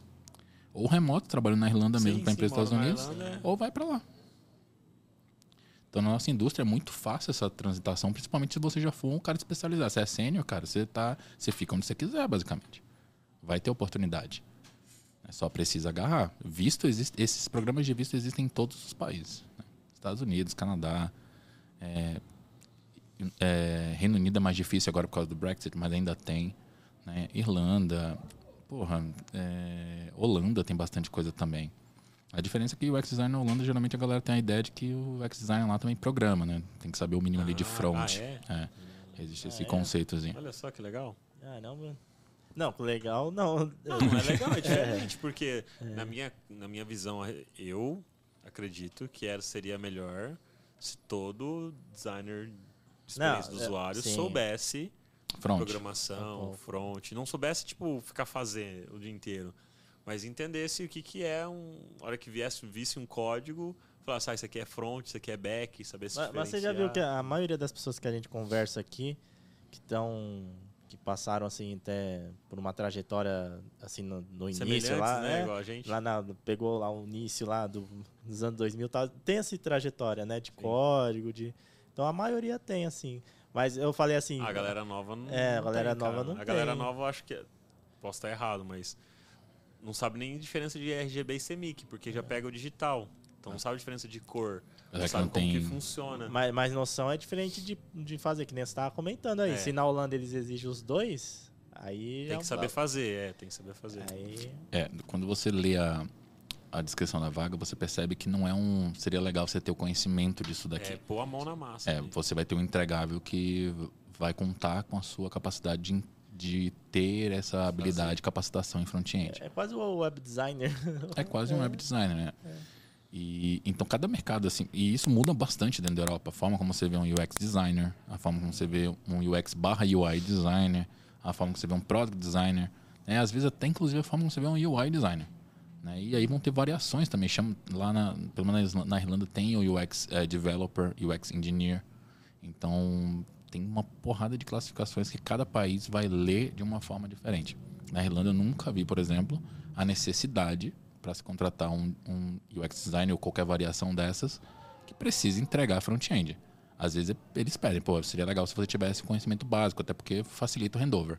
Mas ter a necessidade de sentar e codar, não. Mas na, em, principalmente em Amsterdã, as vagas que eu vejo, a maioria, inclusive Booking colocou uma recentemente, que está lá como requerimento. Você conseguir transformar seus componentes é, para um, uma uniformização mais codada para o time de front ter o, a menor, é, o menor trabalho de incorporar esses, esses componentes. Que da hora. É. Ah, é, por mais que vai ter mais sobrecarga, cara, mas a gente que já passou por isso, eu acho que é, que é legal, assim, sei lá, uma pessoa ter esse tipo de conhecimento. Porque por mais, como eu falei, é mais sobrecarga, mas ela não vai fazer, tipo, os dois ao mesmo tempo. Então ela vai meio que navegar ali, faz um pouquinho de um, igual com o próprio PD, que ele nunca tá fazendo só pesquisa, nunca tá desenhando só tela. Ele vai fazer e depois vai ter que fazer um pouquinho de código no final ali, que seja o mínimo para depois o front mesmo finalizar aquilo, né? Aí tem tudo a ver com planejamento também, eu acho, cara. Imagina assim, é ruim você talvez ter que trabalhar no seu dia a dia com, com código, sendo que sua parada é, é fazer design. Talvez, cara, mas pensa assim, você vai para Amsterdã. Amsterdã tem uma política quando você é estrangeiro e você consegue um visto para trabalhar lá, principalmente na nossa área, você fica alguns anos, se não me engano, são 3 a 5 anos pagando o mínimo de imposto possível. Imagina você ganhar 120 mil euros pagando, sei lá, 8% de, de imposto, cara. Pô, vale a pena, talvez, você né, saber um pouquinho de código, né, cara? É, lá lá dá, dá pra andar de bicicleta, que é tudo reto. Pois é. Você não tem, muito, não tem declive e tal, você anda só de bicicleta. Pra... E os caras tudo altão lá, viu? Você vai se dar bem lá. Aí, ó. É toda a, a, eu acho que as pessoas mais altas do mundo estão na Holanda, né? Tinha uma média de altura lá que é grande. Só que lá. é todos os branquelos lá, né? Vou chegar lá, os caras. Os, os caras lá são grandes, né, velho? É. Os caras lá são bem altos mesmo. Dá pra chegar lá, viu, Lano? Legal. Então é, tipo, bate, bate muito com a fala, cara, pra, ela sempre fala, pô, teus amigos lá, o dia que a gente se uhum. conheceu, que ele conheceu a minha esposa. Falou, tô, os caras tá tudo pra fora, ó, tinha que ir pra fora também e tal. Pô, eu gosto do Brasil, hein, cara. E minha vontade é ir pra Bahia, o cara me sai na Bahia. É. Mas assim, não pra Salvador, minha vontade é morar lá no, em Porto Seguro. Lá Mas tem uma provocação aqui, né? Eu sei que eu saí por um motivo bem específico em relação à segurança na época que eu tava em Salvador, mas quando eu voltei pro Brasil passar férias e tal, eu vi que mudou bastante. Principalmente em São Paulo, você consegue achar algumas áreas assim que são bem mais isoladas, bem mais é, confortáveis de você morar e tal, com muito menos é, chance de violência. E pensa assim, você conseguiu uma, uma mesma oportunidade, tá? Você conseguiu chamar a atenção de uma empresa irlandesa, está oferecendo um contrato ali de 120 mil é, por ano e você pode trabalhar de qualquer lugar do mundo. Isso aí é uma mini fortuna no Brasil, né, cara? Você vive com muito conforto. Ah, com certeza. A pessoa você ganhar, sei lá, vamos supor que você pague 60, 50% do imposto lá. Uhum. De 120 vai cair para 60. Não, mas nesse caso, como você é residente no Brasil, você paga você imposto no Brasil, né? Nossa. E você recebe como PJ, né? É, Rapaz, outro aí, game, quanto né? que tá o valor do, do euro aí? Faz as contas. 5,52. Mano, é, mano, é meio milhão mais, por mês. Mais de meio milhão. Meio milhão por, por ano. ano. Né? Meio por milhão. ano. É, é uma graninha, cara. Mano, É grana, velho. Em, um, em dois anos você fez um milhão. É. E eu fiquei curioso uma questão aqui. Não, não, é, é mais pessoal, assim, quando você teve esse caso é, do assalto, quando você vem pro Brasil, você é de boa, superado? Eu fiquei cinco ou... anos sem, sem voltar no Brasil. É. Quando eu conheci a Fabiana, ela falava para mim, vamos para vamos pro Brasil, vamos visitar, tenho família e tal, ver sua família também, que eu tava cinco anos sem ver minha família, né? E na minha cabeça não tinha essa opção. Na minha cabeça eu nunca mais vou voltar pro Brasil, cara. Porque se eu voltar, eu vou passar por uma situação dessa. Era muito ah, noia na minha cabeça. Ah, é porque, pô, também eu nunca. Ninguém pôs arma na minha cabeça. Então eu imagino é, o que, que deve, deve ser. Deve ser aterrorizante, né? Não só botar arma, né? Mas acabar disparando em alguém podia ter sido você, né? É. Eu ficava pensando isso o tempo inteiro. Então, para mim, não tinha opção de voltar pro Brasil. O que aconteceu foi que nesse ano que eu, que eu, tava, que eu conheci a Fabiana, acho que no, ano, no final desse ano, no outro ano, um dos meus melhores amigos no Brasil decidiu casar. E ele me chamou para ser padrinho. Eu fiquei nessa, tipo, cara, eu vou ou não vou? Poxa, tipo, é um dos meus grandes amigos, quero ir, mas não consigo ir, como é que faz? Tanto é que até o dia da minha viagem, eu pensei em ligar para ele e falar, cara, não vai acontecer, eu não vou conseguir. Caramba. Mas fui. E eu cheguei em São Paulo, minha experiência foi totalmente diferente, cara. Fiquei, no, no, fiquei num lugarzinho mais tranquilo, também não saí, não fiquei dando bobeira de andar muito na rua e tal. Tinha umas coisas que eu já tinha desaprendido, por exemplo, para mim, prestar atenção em usar o celular na rua não era uma coisa mais que eu estava acostumado. Né? Lá, eu, lá, lá eu pego não. o buzu e eu abro o meu MacBook ali no buzu. De boa, de boa ah, mesmo. No assim. ônibus, na tudo tranquilo. Isso em qualquer lugar mesmo ou tem regiões lugar, também que são muito perigosas? Existem áreas que, poxa, vai ter um, lá tem um pessoal né, que a gente chama de naná, naná. são os knackers, é, que é uma galera que eles vivem de auxílio do governo e eles não precisam trabalhar. E aí eles acabam que. É um pessoal que, se vocês fosse acompanhar o UFC e tal, É, tem o Conor McGregor, Sim. que é um, um, um dos maiores campeões de lá, um dos maiores influencers de lá também. E ele, poxa, ele era dessa galera, vivia do auxílio do governo, é um cara super é, descomprometido com lei, descomprometido com regra, um cara bem violento. E aí esse pessoal se espelha muito. Então não é um crime por necessidade que acontece lá, mas tem um crime como baderna mesmo. Então não é um assalto de mão- a mão armada e algo do tipo. Mas tem furto. Tem, se você tá passando despercebido, o cara às vezes vê que você tá com alguma coisa de valor, ele pode te empurrar, pode te bater, pode jogar alguma coisa em você para pegar é, essa Não coisa de porque valor. Ele tá precisando que vai fazer a diferença. Não é porque ele tá vida dele, precisando. entendi. Então é bem menor, é bem mais, é bem menos visível. Tipo gangue de dar porrada só. Pra... É. Um nível bem pequena escala, bem pequena escala. Aproveitando essa questão assim, assim mais pessoal, e questão de, de preconceito? Você teve essa com o primeiro trabalho lá do leite e tal, Aham. do- dos laticínios, mas e teve, teve outros casos de, de problemas desse tipo? Olha, eu não diria que diretamente racista, racista, assim, onde alguém fala da minha cor. Mas já percebi, às vezes, brincadeirinhas com ser brasileiro. Mas, ao mesmo tempo, também tem um pessoal que pô, acha bem legal você ser brasileiro, tá curioso de saber, né? E te trata bem. No meio corporativo, eu acho que é bem menos visível isso, tá?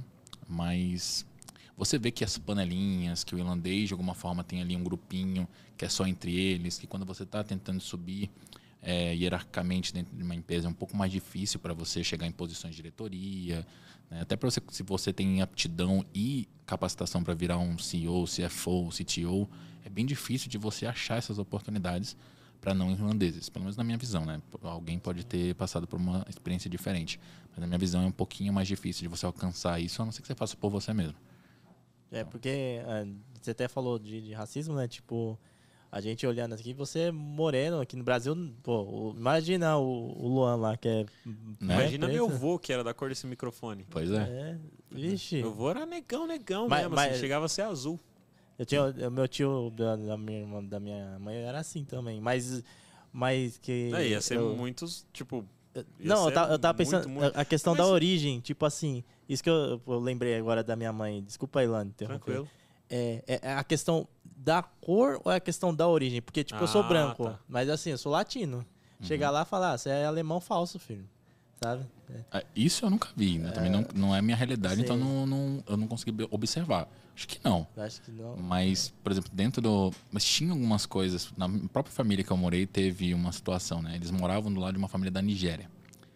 E a família da Nigéria é uma família muito tranquila, cara. Eu morei lá 10 meses e eu nunca nem ouvi a voz desse pessoal. E aí, no meu penúltimo mês, eles se mudaram. E eu notava que a família irlandesa sempre falava com eles assim na rua, e aí e tal, cumprimentavam, super respeitosos. No dia que eles se mudaram, a minha família deu uma festa. E eu não entendi. Caramba, mano. Eu pensei que era só uma festa quando eu cheguei. Mas não, a festa era porque os caras tinham se mudado. E aí eles não tinham mais que morar do lado dos caras. E o Irlan- sem falar que a minha família, né? Não vou generalizar, mas sinceramente eu até me arriscaria generalizar, mas a galera na, na Irlanda é geralmente muito ruim com higiene. Toma um pouco banho, escova um pouco dente e tal. Tem uma vez que o, o menino da família, né? Que era um pai, a mãe e o filho. O filho me chamou pra jogar videogame no quarto e tal. Eu fui. Quando eu cheguei no quarto, o quarto tava bem. Tava, estava com um cheiro meio ruim. E ele falou pra mim: não, não nota não, mas eu tô. Hoje eu tô cheirando igual a preto. Sério, mano. Eu fiquei tipo. Eu falei, cara, n- não é legal falar desse jeito. Você falou pra ele? Uhum, não é legal falar desse jeito. Aí ele falou, ah, não sei o que e tal. E desconversou. Inclusive, a forma como eles me tratavam pra me apresentar, eles não me apresentavam pelo nome. Eu era o intercambista deles. Quase como se eu fosse uma propriedade, sacou? Nossa, cara. Eles falaram, ó, esse aqui é o Cleber. Não, não, esse é o nosso intercambista. Ele falou. Era, era pesado, assim, algumas coisas. Zoado, né, cara? Tipo, porque talvez na cabeça deles é de boa, mas, né, tipo, pra você, pô, você tá longe da tua família, longe tentando a vida. Uhum. Ah, é tipo, no começo, não, no é- começo é você vai todo foda. fudido, né? Pô, e- Tipo, E você tem que um ter uma. puto, aí, tipo, Você tem que ter um controle emocional quando você passa por umas coisas dessas. Porque dá vontade de, pô, você fica pensando, pô, será que eu tenho que estar aqui mesmo? Se o pessoal não gosta de mim, mas no final eu usei isso diferente. Pô, eu vou mostrar que eu arrebento aqui nesse país. Foi outra outro mindset. E é, eu, vi, eu vi muita gente embora justamente por não conseguir se adaptar a isso. Né? A ser o povo ser muito diferente, o povo ser às vezes um pouquinho falso. Né? Você, você fala com um cara aqui, o cara, pô, só sorrisos, aperta sua mão e tal. Vai ali na cantina da, da empresa, o cara tá falando mal de ti para outra pessoa, para outro irlandês.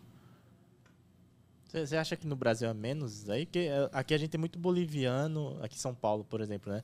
Tem tem angolano, né? O próprio Felipe a gente conversou aqui. O, tem, tem nigeriano, mas no mercado assim tem mais boliviano e angolano. Você acha que é um pouco mais suave? Porque tem também, né? Deve ter, deve tem ter. Também. Principalmente que o Brasil tem um problema que é um pouquinho diferente, né? A gente tem muita diferença de classe social aqui. É um, ou você está lutando muito para ter uma vida legal, ou você não tem a oportunidade de ter uma vida legal, ou você tem uma vida que é surreal.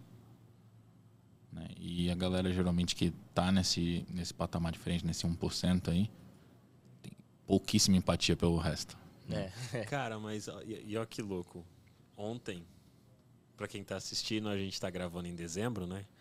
E ontem foi o dia, infelizmente, da, do jogo do Brasil, onde o Brasil perdeu na Copa. É. Mas tudo bem. Eu tava. Eu, eu tô hospedado num hotel aqui perto, em Congonhas. É um hotel meio caro. Uhum. Só que eu peguei uma promoção da Black Friday. Mesmo assim ainda ficou um pouquinho caro, mas eu falei, pô, vou ver como é que é, né? Até uma da hora, assim e tal. E aí eu cheguei lá, era meio-dia, só podia fazer o check-in em duas horas. Aí lá embaixo tinha um restaurante, né? No, na recepção ali que ia passar o jogo do Brasil. Eu deixei minhas malas na recepção e fui lá pro restaurante. Falei, ah, vou comer ali, assistir o jogo do Brasil por ali e esperar, porque acabar o jogo vai dar duas horas. Eu não, mas você deixou a mala na recepção? Você é corajoso aí. Né? Não, mas lá na recepção. Ah, tem uma, ah, parada? É, ah, tá. tô falando, é um hotel. É ah, hotel, tá. hotel da pobre, entendeu? Ah, da Pororoca, é diferente. Não, não, por não mais... é todo, tem todo um. Eles passam um papel, te dá um ah, comprovante, tá. não é qualquer um depois que pega, eles guardam lá, fechado numa sala, trancado. Ah, é sim. outro rolê, é, é diferente, ah. É diferente. Aí eu tava lá observando, eu comecei, a hora que eu tava comendo assim, eu comecei a olhar em volta. Cara, meio que só tinha eu e mais um ou outro, assim, de negro, cara. É tudo branquinho, branquinho, assim, Faria Lima, igual a galera chama, é. tá ligado? Assim. Eu falei, caraca, mano, tipo, se você não para às vezes para observar, passa batido, né? Mas eu tenho prestado um pouco mais atenção nisso, tipo, né? Onde a galera, tipo, realmente negra tá inserida na sociedade, assim, coisas que, pô, é mais caro, então o poder aquisitivo da galera é menor. Não que eu, eu enxergo assim também pelo lance da, da classe social. Só que, infelizmente, a classe social mais baixa no Brasil, a maioria é negro. É. Tem branco, mas a maioria é negro. Tipo. É tipo, eu, não, eu acho que eu não estou em posição de, de julgar o que eu acho pior, né? Se é a diferença de classes ou se, se é a questão das cores. Mas, por exemplo, uma coisa que eu percebo nitidamente quando eu estou no Brasil e quando eu estou na Irlanda é que, por exemplo, independente da sua capacidade financeira, todo mundo vai pegar o mesmo transporte. Ah, lá. isso é legal. Dependendo da sua capacidade financeira, você entra em qualquer loja. Isso você é vai legal, ser muito né? provavelmente bem atendido também. Aqui não.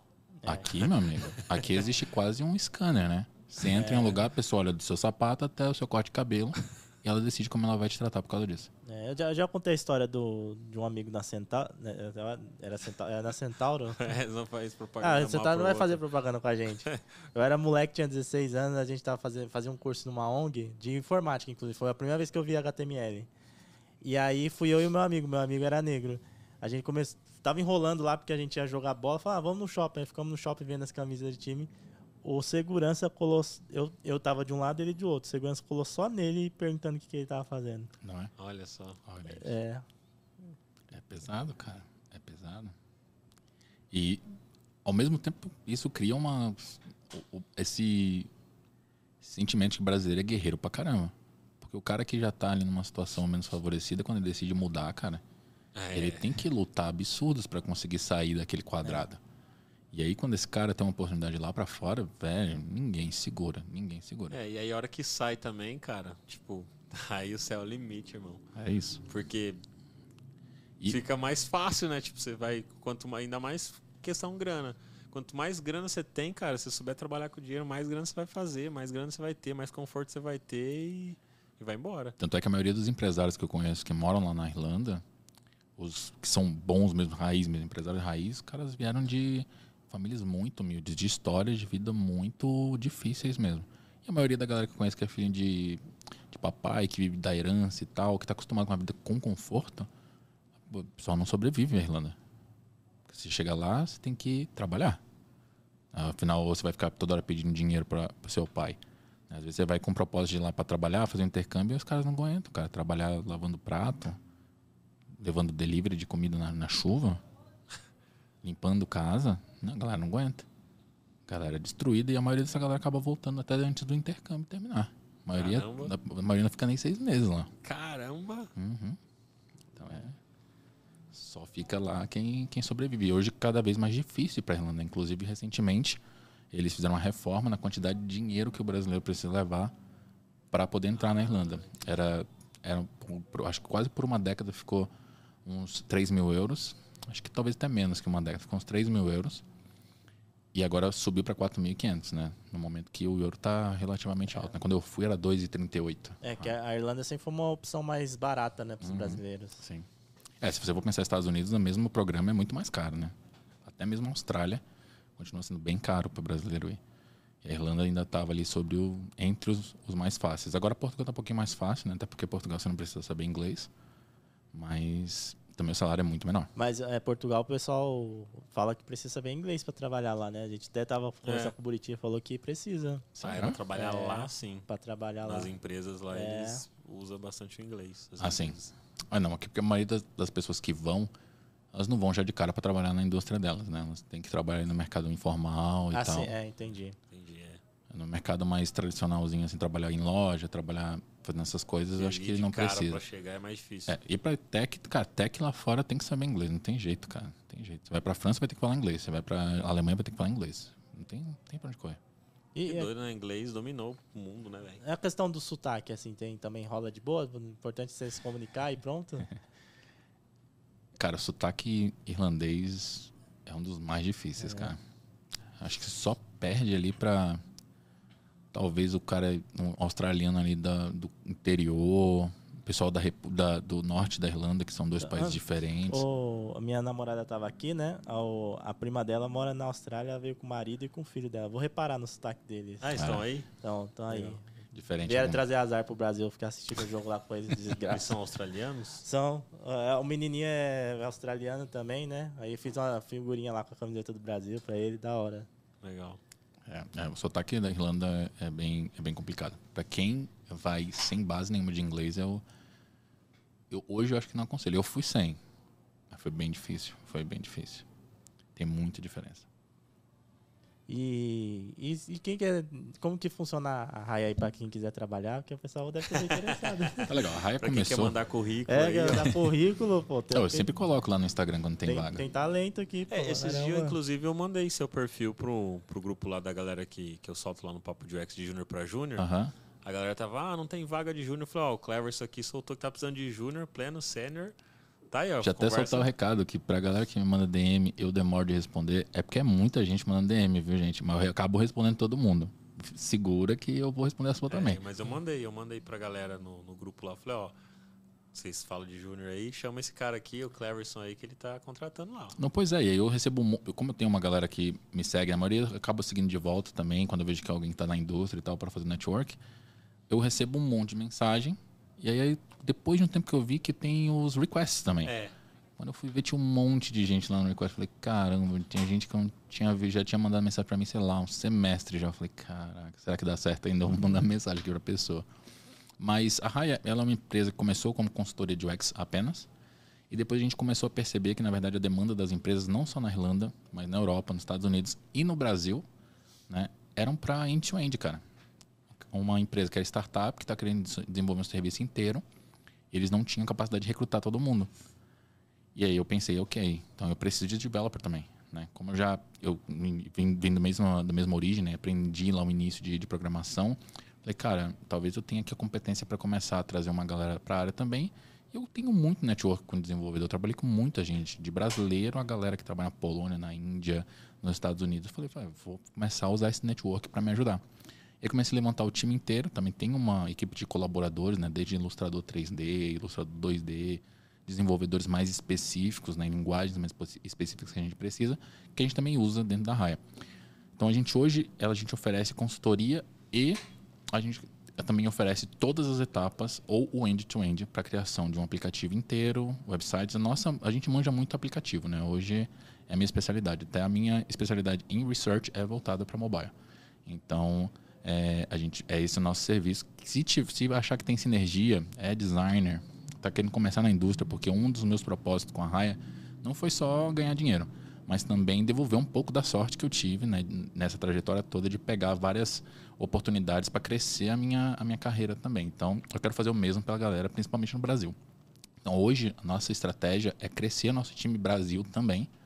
Então, a galera que quer ter uma visibilidade no projeto, que é fora, que quer participar, quer melhorar, inclusive ter oportunidade de aprender inglês em algumas dessas, é só mandar uma DM que a gente conversa. Posso demorar para responder, mas eu vou responder todo mundo. É, aí, quem não quiser mandar DM, pode mandar no LinkedIn, que aí não vai nos Pode mandar no LinkedIn, pode mandar também para o k.raiadigital.co, que aí é o meu e-mail direto. Pelo amor de Deus, agora eu vou receber é. uma cacetada de e-mail.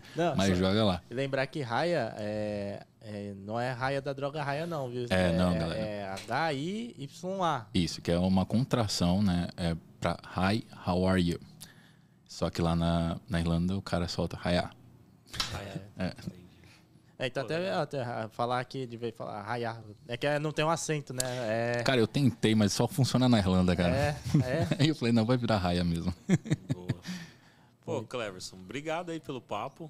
Que nada, obrigado Pô, a você, gente. Papo demais. grandão, né? Da Pô, hora. a história é da hora. É. Só história legal hoje que a gente gravou, cara. É. Muito massa. Parabéns cara. pela sua história aí. Pela obrigado, gente. É, superação, tudo. E, e, hoje tá super bem aí com a empresa, tudo. Deu certo, cara. Só resiliência. É. é. resiliência e consistência. Consistência. Né? As duas coisas que você precisa. Tipo, desistir é, é isso aí, O resto se a gente aprende, né, cara? A gente aprende. A gente vai legal, na luta. Cara. Obrigado, valeu de ter casado aí, que você tá no Brasil agora. é, e né? ter participado aqui. Quando você voltar, a gente grava. Tamo junto, episódio, tamo cara, junto. Já vou mandar DM já das da datas eu que eu vou mandar, por aqui. Vou, vou dar, mandar pra Raia, que eu quero trabalhar, viu? Ah, ah, bora aí, vamos colaborar, hein? Vamos colaborar, que eu tô ligado que também você faz o seu aí. Bora que eu quero, vai. Muito bom. Ah, deixa já mais contatos seus aí pra galera. Aí, Cara, o meu do... principal hoje, é onde eu tô ativo, eu tô voltando, na verdade, né? Fiquei um tempo em ato, é o Instagram. Então, arroba Cleverson Moraes. Vai lá, me procura também no LinkedIn, é muito fácil. Cleverson Moraes, não tem muita gente com esse nome no, no, no mundo, é, né? É Cleverson. Isso, Cleverson, com V, hein? E com K, valeu, mãe. É, e qualquer coisa também vai na, na, na comunidade da Raia, arroba Raia Digital. E a gente se fala por lá, cara. UX, se quiser dicas, a gente tá aí. E por sinal, né, só jogar um jabazinho se vocês me permitirem, tá vindo curso, tá? A gente vai fazer um curso que é de UX, mas é voltado para faturamento, gente. A galera quer faturar alto. Eu vou basicamente criar as rotinas para quem quer fazer freelance, contractor, full time, pessoal quer trabalhar também como empresário mesmo, abrir uma uma empresa, vão ter esses quatro diferentes caminhos onde eu vou ensinar como as pessoas fazem pelo menos 10k reais né, nesses quatro caminhos já de cara, tá? Então, fica ligado, vai lá no Instagram, me segue que vai ser bacana isso aí. Pô, que da hora, cara. Isso é, isso é bom. Isso é muito vai ser legal, vai ser legal. Quem não gosta né, de fazer ah, um dinheirinho? É, Pô, cara, é muito bom mesmo. Ixi, a gente tá precisando, viu? Sempre. Pô, galera, obrigado aí vocês que sempre acompanham aqui o Semiose. Lembre de dar o seu like, se você não é inscrito, se inscrever no canal, ativar as notificações e fazer a pirâmide do bem, que é pegar o link e compartilhar com duas pessoas e pedir para essas duas pessoas compartilharem com mais duas pessoas. É isso aí. É, se inscreve no canal, ativa as notificações, avalia aí no, no Spotify, na Deezer, clica no sininho, dá as estrelinhas. Obrigado ao pessoal aqui do Voz e Conteúdo, do Podcast no Bar. Digita aí podcastnobar.com.br para você ver como que é o ambiente e criar o seu podcast também. Mano, qual é o seu nome mesmo? Desculpa aí. Igor. Agradecer o Igor aqui, corintiano, né? É nós. E... Olha aqui, vai Corinthians. O Igor aqui que manda muito bem aqui no bagulho, tá bom? E é isso aí. Ah, segue no, no Instagram também no TikTok. Tá? É, semiose. Sempre você, é procura, você procurar por semiose e você vai achar. E, e hoje tá tendo um jogo da França e Inglaterra. Acabou? França passou. Eu, ó, oh, eu tô falando. Bateu fazendo o salário vencer, né? Valer, né? Quem já vai ganhar essa Copa esse ano, Cleverson? Cara, eu acho que a gente vai ter Portugal levando, cara. Cristiano tá muito. Caiu. Caiu pra Meu Marrocos. Deus. Caiu. Você está brincando Tô comigo. falando. Aí eu- Marrocos levou Portugal no chinelo, cara. Olha isso. Não é possível. Sério, não? tá indignado, é sério. Caraca, velho. Tinha tudo pra levar, cara. O Cristiano tava jogando muito. É, agora já era. Agora. E que deixaram ele no banco. Tá, a Argentina subiu ontem, não subiu? Subiu. Então é a Argentina, meu amigo. Irmãos, vamos levar, hein? Será? Eu tô, eu, não é que eu tô Tá torcendo torcendo, a eu França? tô torcendo Pra pra? Argentina, mas pelas estatísticas eu vou pela França, cara. Será? O David é Argentina também? É, eu acho que é causa do Messi, né? É, seria bom, né, cara? O último dele. Mas viu, Mbappé? Não, mas o Mbappé ele é- joga muito, mas é muito perna. Muito perna? É muito perna. O Messi é, é nós aqui. O Messi é mais humildão, tá ligado? É, mas- é que E é, o Mbappé melhor, é um molecão, dos né? melhores do, pô, da, de tudo, assim. Da né? história, Da né, cara? história, é. É. E, pô, Mbappé tem mais uma aí. Na próxima ele tira a gente de novo.